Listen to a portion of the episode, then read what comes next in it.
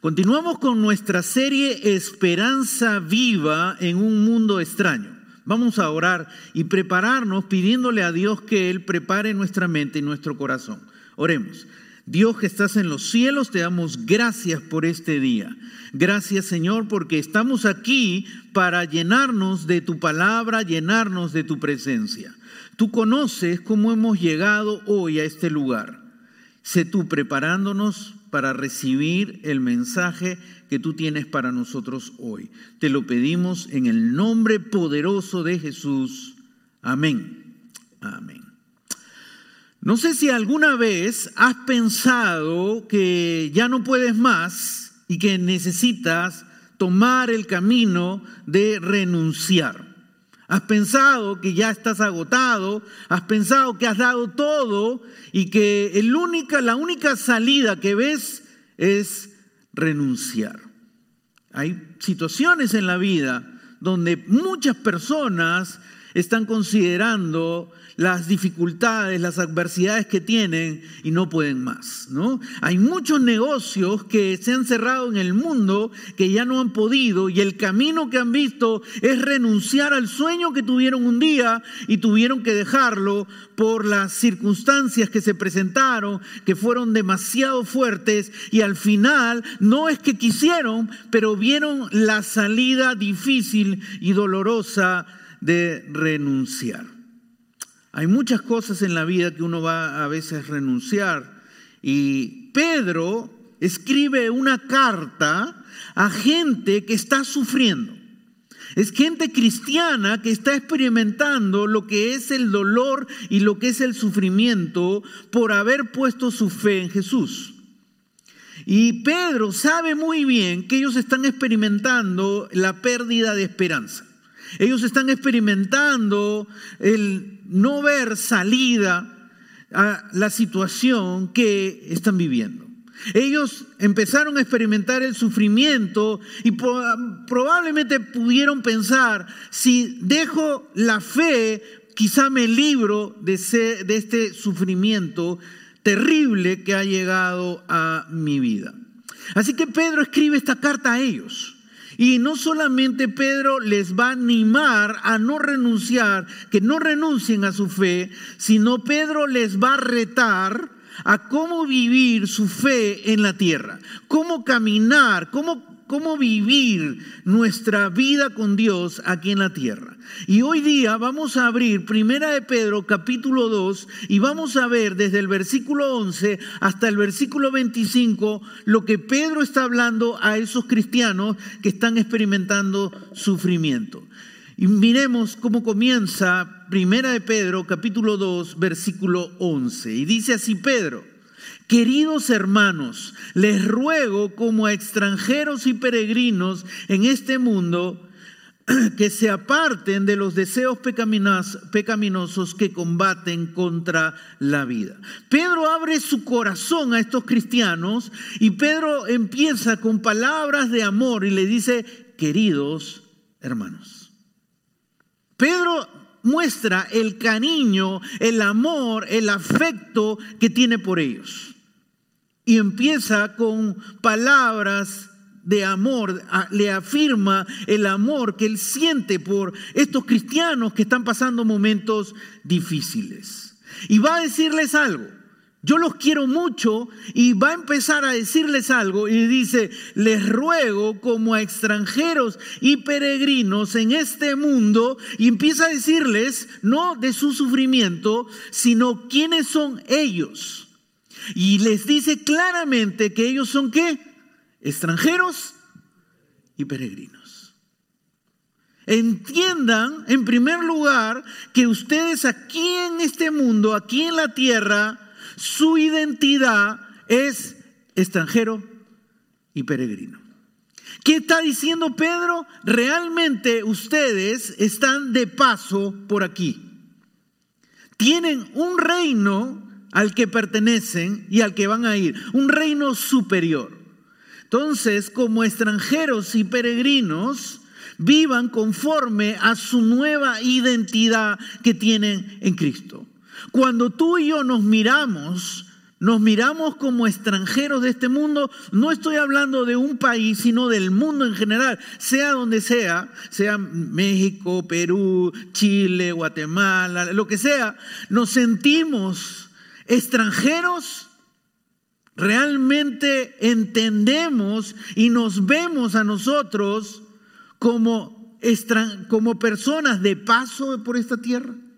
Y Pedro ya se los dijo al comienzo, en el capítulo 1.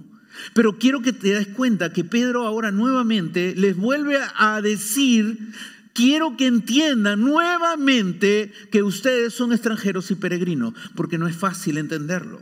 Empezamos a ubicarnos en este mundo y a pensar que este mundo realmente es nuestro destino, cuando este mundo no es tu destino final.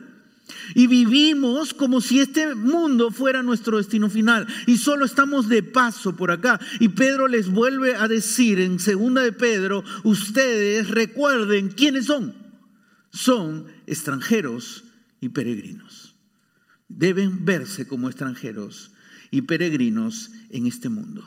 Y sigue hablando y ahora le va a decir cómo un extranjero y peregrino debe vivir en esta tierra. Y le dice, apártense de los deseos pecaminosos que combaten contra la vida. El primer paso para vivir conforme a tu nueva identidad es apartarte eh, de los deseos pecaminosos que están todavía en nosotros. Ese es el primer paso para vivir como extranjero y peregrino. Es aprender en este mundo los deseos que nos llevan a pecar, es aprender a decirle no. Aprende a decirle no, a no rendirte a los deseos que te quieren llevar a pecar. Toda tentación que va a llegar a tu vida no es pecado hasta que tú, tú le dices sí. Sigue siendo tentación. Las tentaciones que vienen hacia nosotros en este mundo van a llegar y siguen siendo tentación hasta el momento que tú y yo le decimos sí y le abrimos la puerta y en ese momento esa tentación se vuelve pecado. Y Pedro está diciendo, no permitan que esos deseos los lleven a pecar. Entonces, la tentación no es pecado. Cuando tú y yo nos rendimos a esos deseos, ahí es donde tú y yo estamos pecando. Vive conforme a tu nueva identidad, diciéndole no a los deseos pecaminosos que combaten dentro de ti. Ahora, ¿qué deseos pecaminosos podrían haber en esta gente que está sufriendo? Ahora recuerda, Pedro escribe a gente que vive en un lugar donde había inmoralidad en gran extremo. Ellos podrían pensar en renunciar a su fe y regresar a la inmoralidad que vivían antes. Podría ser una posibilidad, no sabemos. Otra posibilidad que puedo imaginarme, no lo dice el texto, solo digo lo que pienso, que me imagino, es que ellos estaban siendo torturados, maltratados, asesinados por gente romana podía ver en el corazón de ellos que odio, venganza, resentimiento. Y Pedro les está diciendo, inclusive saquen eso de su corazón. Había un hombre que vivía en, en Argentina. Este hombre tenía varios hermanos. Lamentablemente murieron y solo le quedó un hermano cómo amaba a su hermano que le había quedado. Lo quería grandemente. Un día su hermano pide un taxi para ir a un lugar y no aparece. Lamentablemente el taxista le, robó y finalmente lo asesinó. La policía encontró el cadáver y encontró que eso era un asesinato.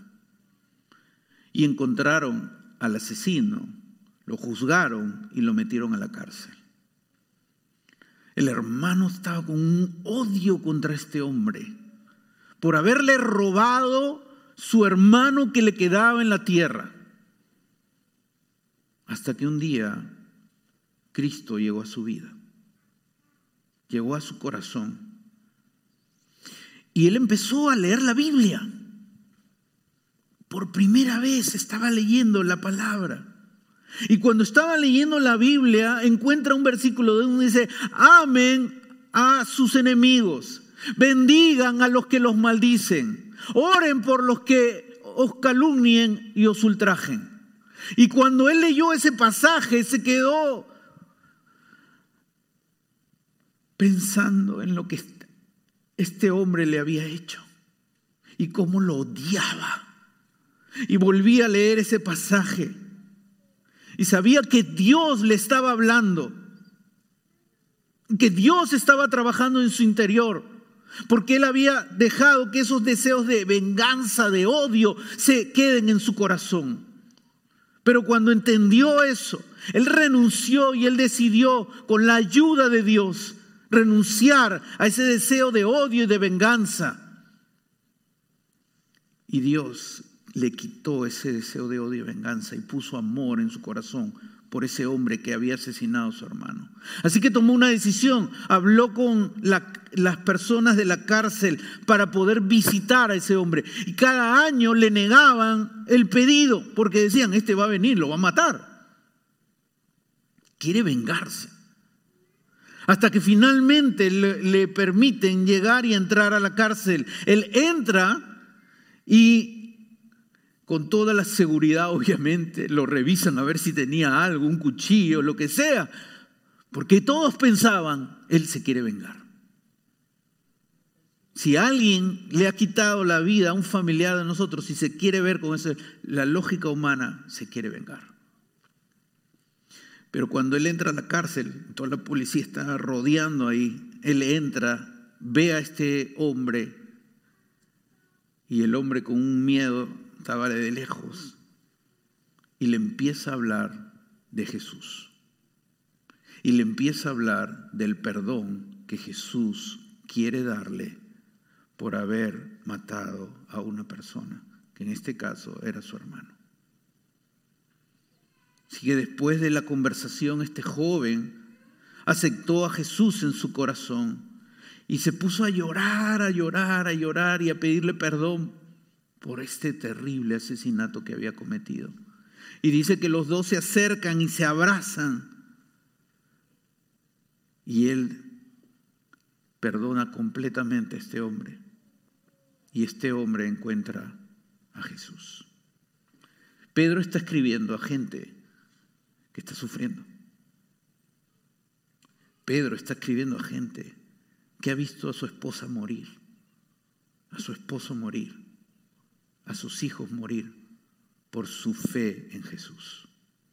Y Pedro les dice a ellos, no dejen que los deseos pecaminosos, cualquiera que sea, en este caso puede ser deseos de venganza, de odio, estén en tu corazón. ¿Tienes algo de eso en tu corazón? ¿Alguien te ha hecho daño? ¿Alguien te ha lastimado? y estás permitiendo que en tu corazón haya odio, enojo. Pedro les dice, dejen eso. Versículo 12, versículo siguiente, va a decir Pedro, manténganse, mantengan entre los incrédulos, los no creyentes, una conducta tan ejemplar que aunque los acusen de hacer el mal, ellos observen las buenas obras de ustedes y glorifiquen a Dios en el día de la salvación. Y ahora Pedro les va a decir, no solamente renuncien al pecado, díganle no a la tentación, sino la segunda parte es ustedes deben tener una conducta que ejemplar. Eso es lo que Pedro les está pidiendo a gente que sufre. Le está diciendo, tu identidad como cristiano va más allá de las circunstancias que tú vives. Va más allá de lo que tú puedes estar experimentando. Tu identidad es la que va a conducirte a tener una conducta ejemplar. Y Pedro los reta a ellos a tener una conducta ejemplar frente, frente a la gente que no es cristiana. La gente que no es cristiana, más que nuestras bonitas palabras, lo que les impacta es tu transformación por haber encontrado a Cristo Jesús. Nuestra conducta es la que va a impactar en la gente que no conoce a Cristo. Dice que una vez estaba Alejandro Magno, un gran guerrero, encontró a uno de sus soldados durmiendo. Y él se acerca hacia el soldado y le dice, ¿cómo te llamas? Y el soldado, todo asustado, lo mira y le dice, me llamo Alejandro. Cuando Alejandro el Magno escucha que se llama Alejandro como él, su tocayo, como dicen algunos países, le vuelve a preguntar, ¿cómo te llamas? Alejandro. Y se lo pregunta varias veces hasta que se siente muy asustado este soldado. Y Alejandro hermano le dice, o cambias de comportamiento o te cambias de nombre. Pero no vas a llevar el nombre de Alejandro así, con flojo y vago. Nosotros nos llamamos cristianos. No es un título. No es un level. La palabra cristiano viene de Cristo. Y significa que Cristo habita en tu corazón, en mi corazón. Y como cristianos reflejamos a Cristo en el mundo.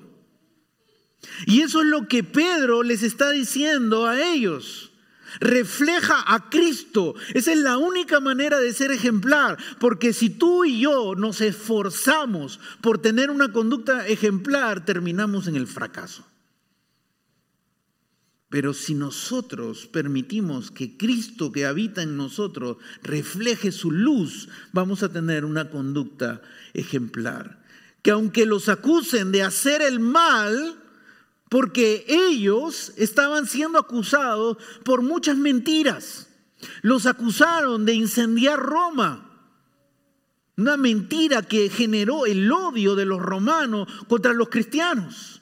Por eso toleraban y aceptaban que ellos sean perseguidos, que ellos sean torturados y maltratados. Eran acusados falsamente.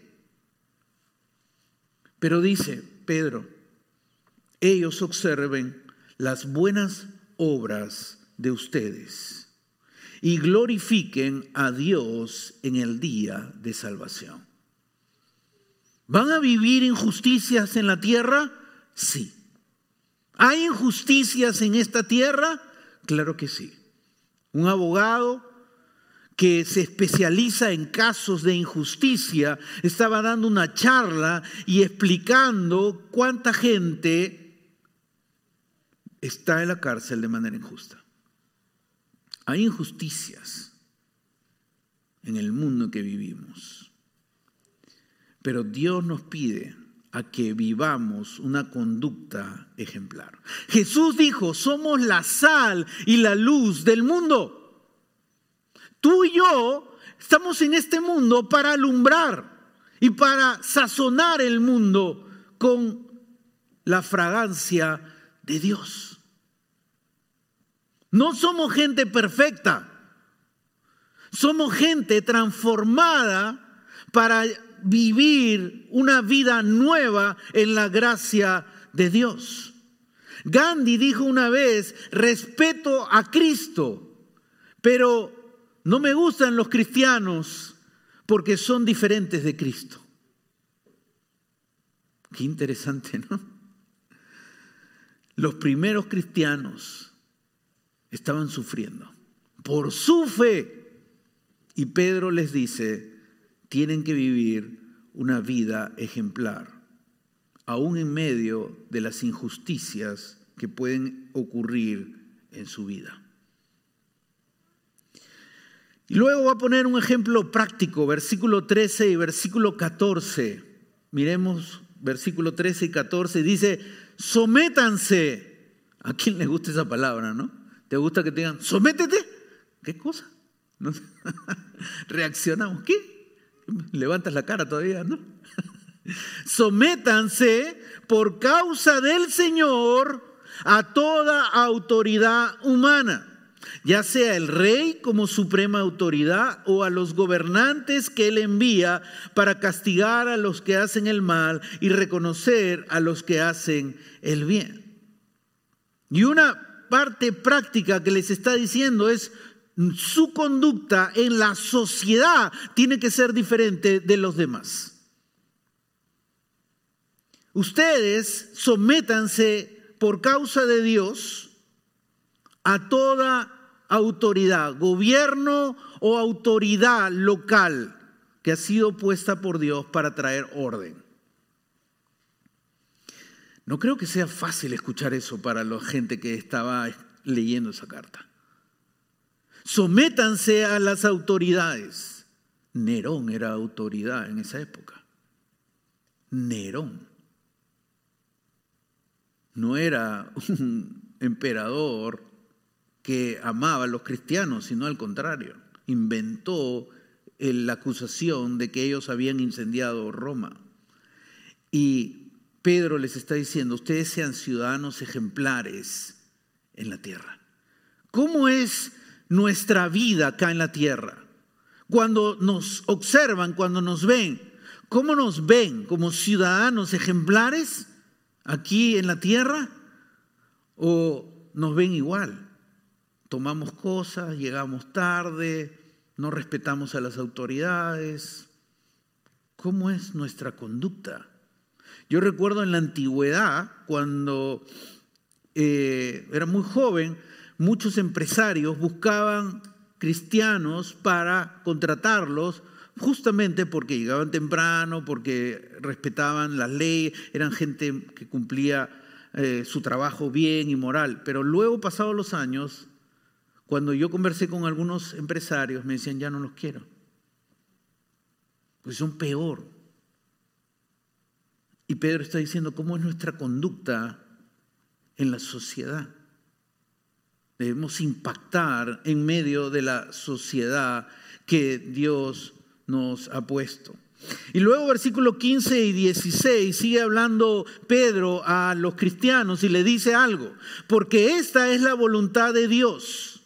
Hay cristianos que me han preguntado, uy, yo quisiera saber la voluntad de Dios. Bueno, acá está la voluntad de Dios. ¿Quieres saberla?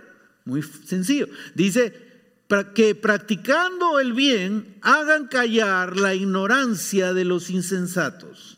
Eso es como actuar como personas libres que no se valen de su libertad para disimular la maldad, sino que viven como siervos de Dios. La voluntad de Dios, el deseo de Dios para tu vida y para mi vida es que practiquemos el bien.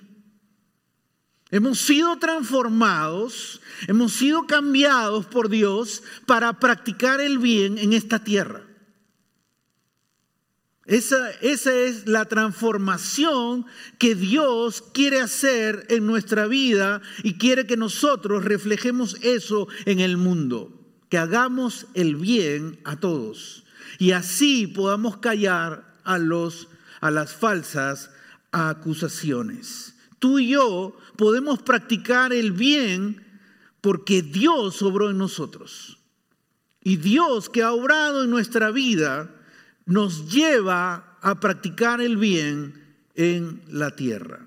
Y luego va a poner ejemplos prácticos. Versículo 17 va a poner ejemplos prácticos. Y dice, den a todos el debido respeto, amen a los hermanos, teman a Dios y respeten al rey. Aquí hay cuatro cosas que son en imperativo, que quiere decir que son algo que nosotros debemos hacerlo. No hay otro camino. ¿Y cuál es el camino para nosotros? Dice, en primer lugar, respeta a todos.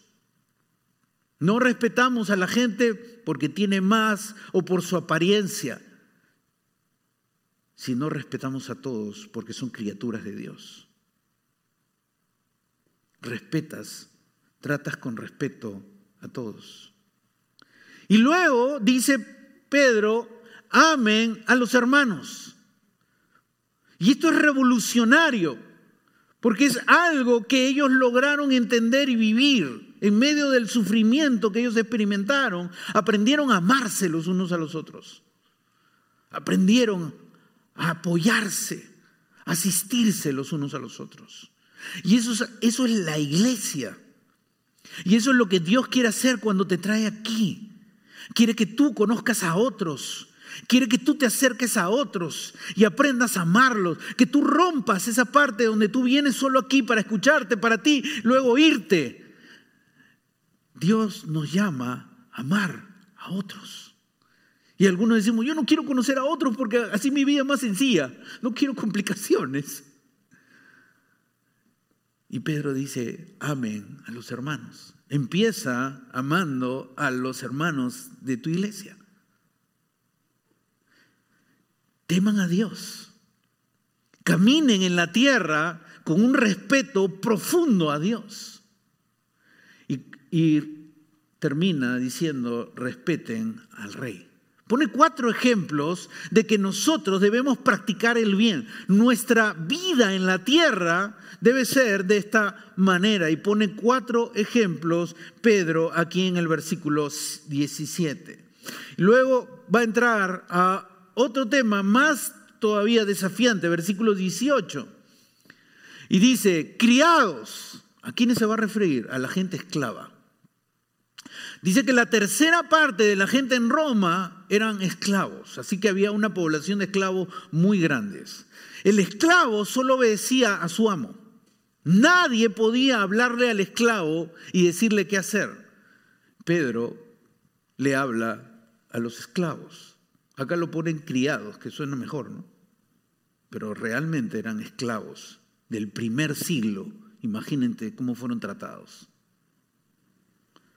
y les dice, sométanse con todo respeto a sus amos. Ah, yo sí, respeto. A mis jefes los respeto, porque son buena gente. Vamos a ver qué dice Pedro. No solo a los buenos y comprensivos, que agradecidos con Dios cuando te toca un jefe comprensivo y que se porta bien, ¿no? Sino también a los no quieres decirlo, ¿no? a los insoportables. Porque hay en la tierra, ¿no? Y Pedro está diciendo, respeta a, a, la autoridad que tienes sobre ti. No está tratando el tema de la esclavitud, eso lo podemos hablar en otro momento, pero está hablando del tema del respeto que debemos tener hacia las personas que están en autoridad con nosotros. Y eso Pedro les está hablando a ellos. Versículo 19 y versículo 20. Porque es digno de elogio que por sentido de responsabilidad delante de Dios se soporten las penalidades, aún sufriendo, ¿cómo? Injustamente. Versículo 20. Pero ¿cómo pueden ustedes atribuirse mérito alguno si soportan que los maltraten por hacer el mal? En cambio, si sufren por hacer el bien, eso merece elogio delante de Dios. ¿Vamos a sufrir injusticias en la tierra? Sí. ¿Existen injusticias? Sí. Pero que suframos, dice Dios, si vamos a sufrir, que sufrimos por hacer el bien, no por hacer el mal. Porque no tiene ningún mérito sufrir por hacer el mal. En cambio, si sufren por hacer el bien, eso merece elogio delante de Dios. Y esta gente estaba sufriendo por hacer el bien. Era gente que amaba, era gente que ayudaba y estaban siendo torturados, maltratados y asesinados.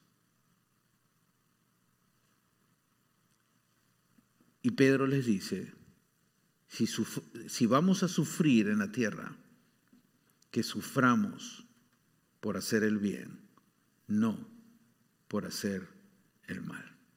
Versículo 21. ¿Por qué sufrimos? ¿A quién de acá le gusta sufrir? Nada, ¿no? Por eso han creado una secta que se llama Para de Sufrir.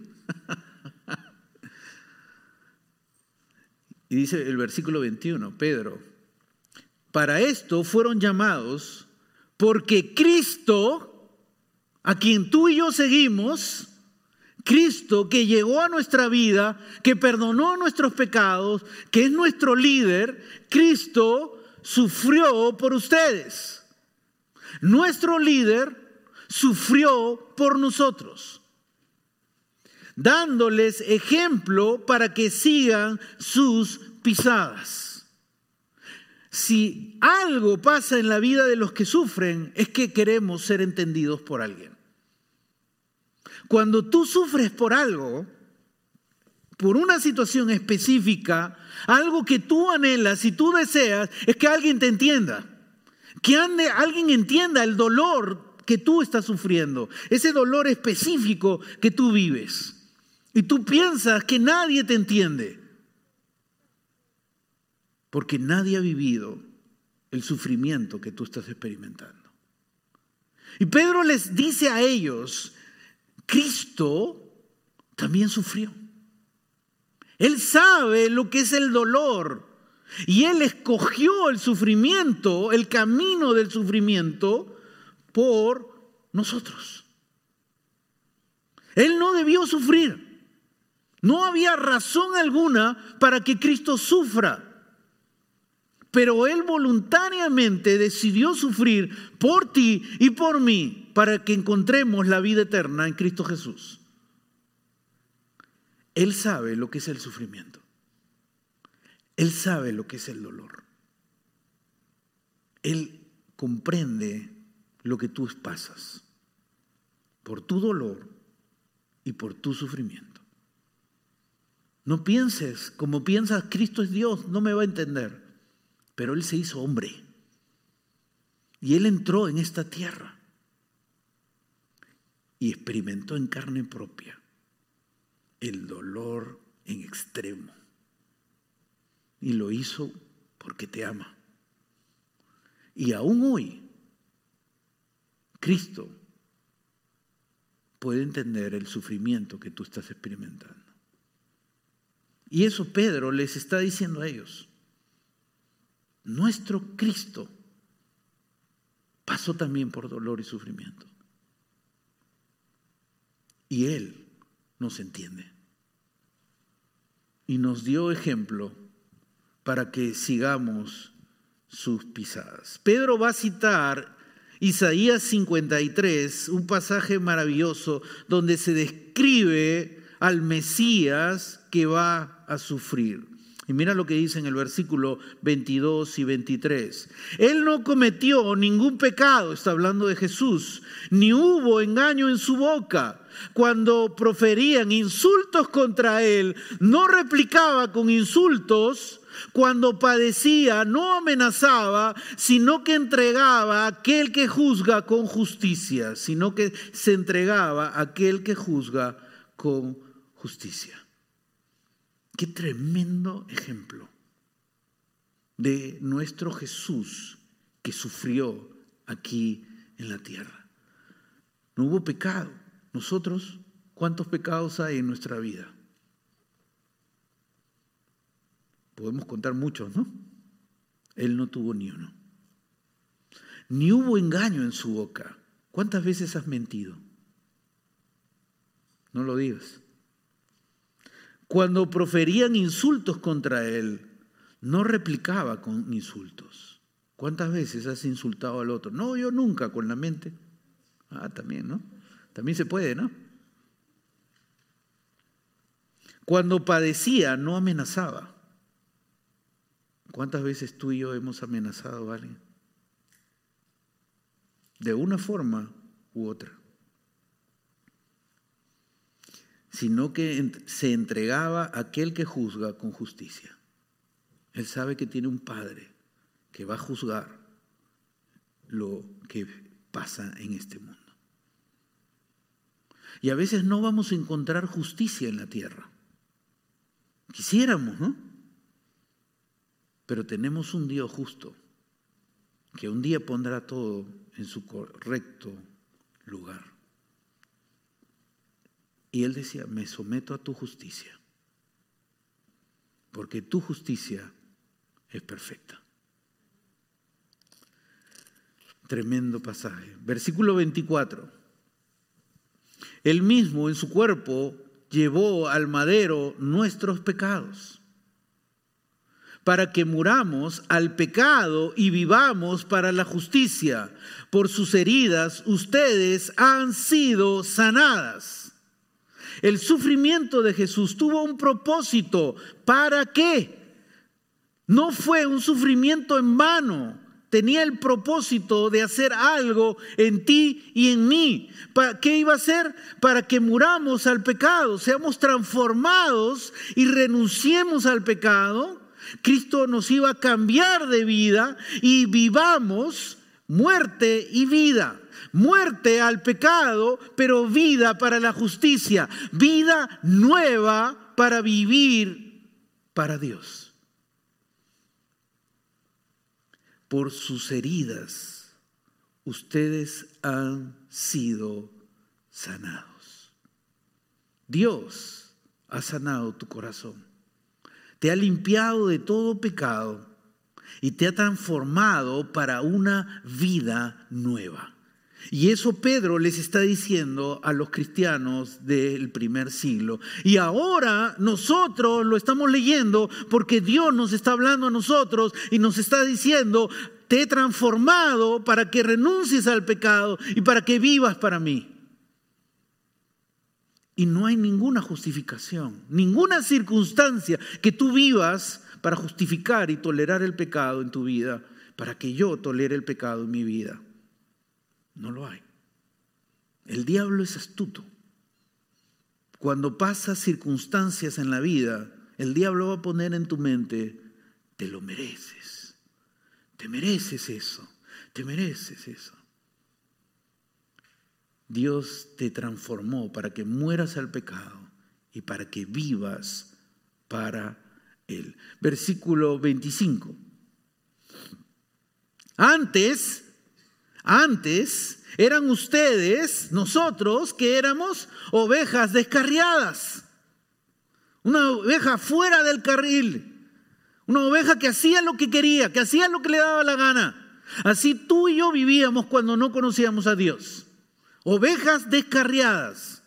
Así éramos antes.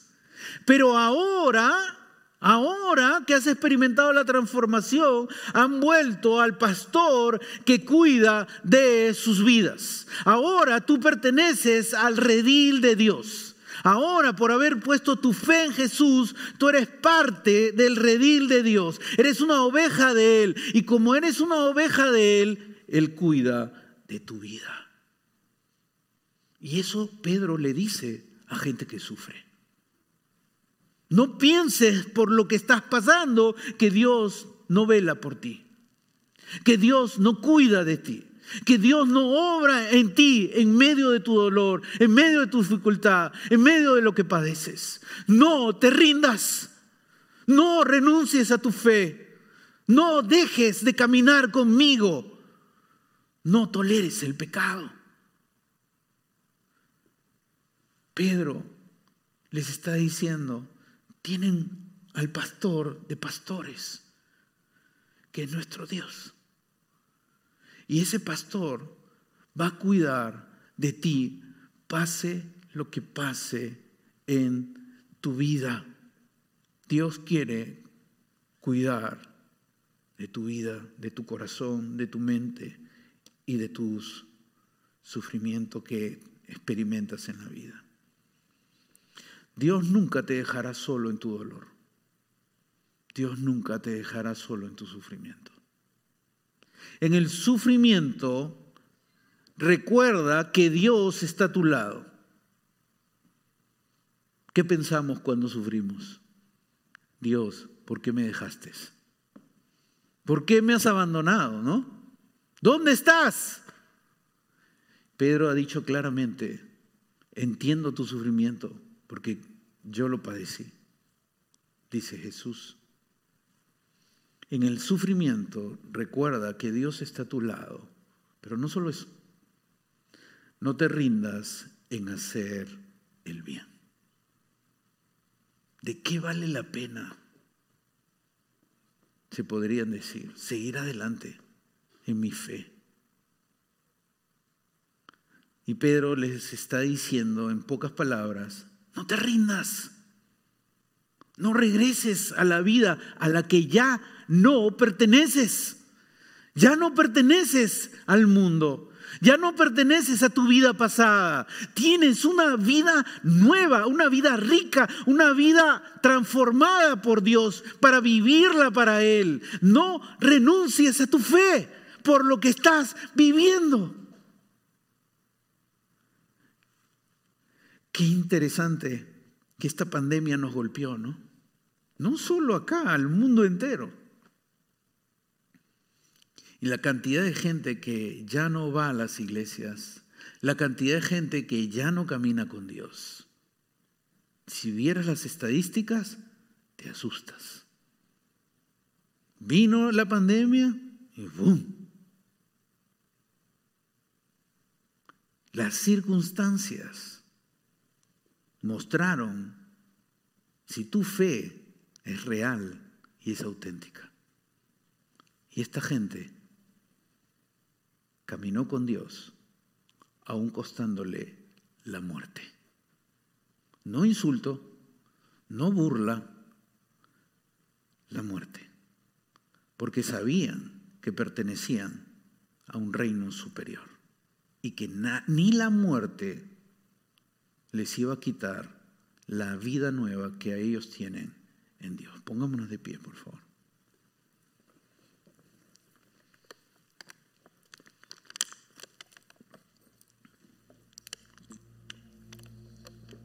No sé lo que estás pasando tú en la vida. No sé qué es tu sufrimiento, no sé qué es tu dolor. Pero Dios sí lo sabe. Cada uno de los que estamos acá experimentamos sufrimiento y dolor en nuestra vida. Y pensamos que cuando venimos a Dios, pues eh, ya somos libres del sufrimiento y del dolor. Y no es verdad. Pero en medio del sufrimiento y en medio del dolor, Dios te quiere hablar. Dios te quiere enseñar lecciones grandes y valiosas para decirte, no te rindas, no renuncies a tu fe, no voltees, no regreses atrás. Mírame, porque voy a cuidar de ti. Recuerda que yo entiendo tu dolor. Recuerda que yo entiendo tu sufrimiento. Oremos. Dios, gracias por esta mañana y por esta palabra preciosa que hemos podido leer hoy juntos aquí, Señor. Qué tremenda lección de un hombre que amaba a esta gente que estaba sufriendo terriblemente. Y cómo pudo llevar palabras tuyas a ellos. Cada uno de los que estamos aquí hoy, Señor, sabemos lo que es el sufrimiento y lo que es el dolor. Y cuando pasamos el sufrimiento y el dolor, vienen ideas equivocadas a nuestra mente, vienen emociones que nos engañan y a veces tomamos decisiones que nos llevan por el camino equivocado. Hoy tú nos has hecho ver que en el sufrimiento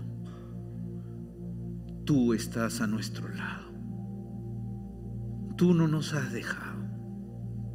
Tú no nos has abandonado. Porque tú conoces el sufrimiento en carne propia. Y tú entiendes el dolor que hay en nuestro corazón.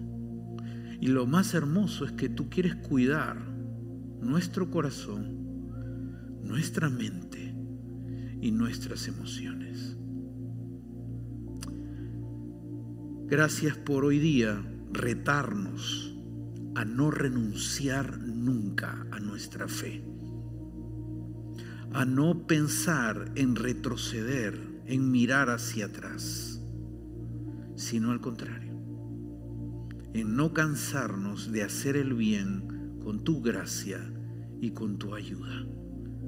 Que practiquemos el bien en este mundo que tanto necesita de tu luz y de tu sabor.